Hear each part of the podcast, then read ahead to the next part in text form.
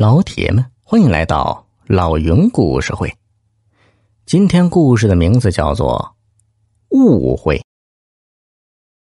白鹏飞是个副科长。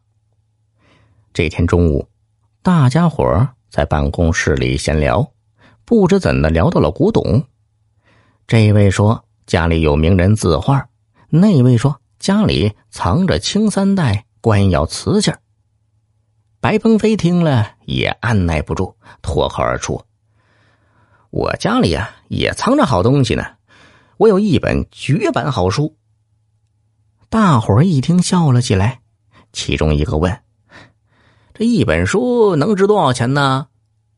白鹏飞不服气的反问道：“你听说过刘宝南吗？”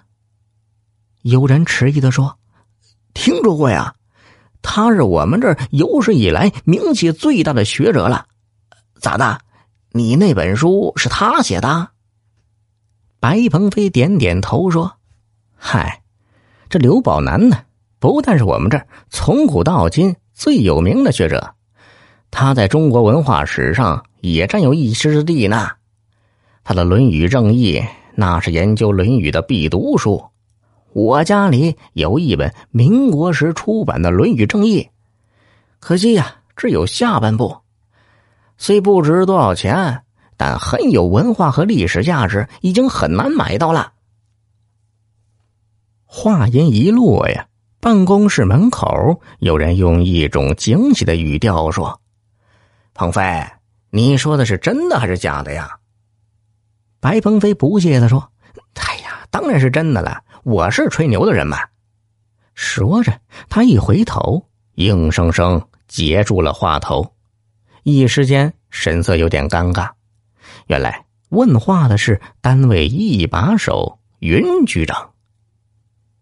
下午，云局长把白鹏飞叫了过去，说：“鹏飞啊，领导办公室研究决定了，你呢，作为后备干部，马上。”要接受组织考察，哎哎，对了，你那半部《论语正义》卖给我好不好？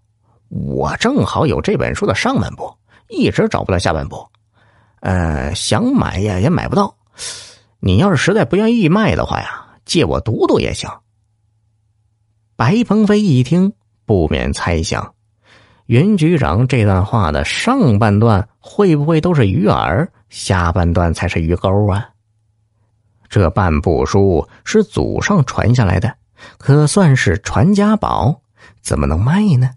而且白鹏飞担心，云局长所谓的戒毒会不会也是有去无回？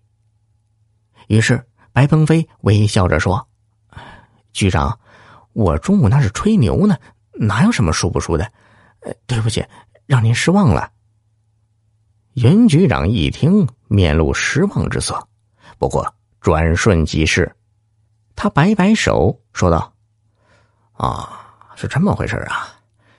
那行，你回去工作吧。”这一下，白鹏飞有点摸不着底了。云局长会不会生气了呢？如果生气的话，会不会给自己穿小鞋呢？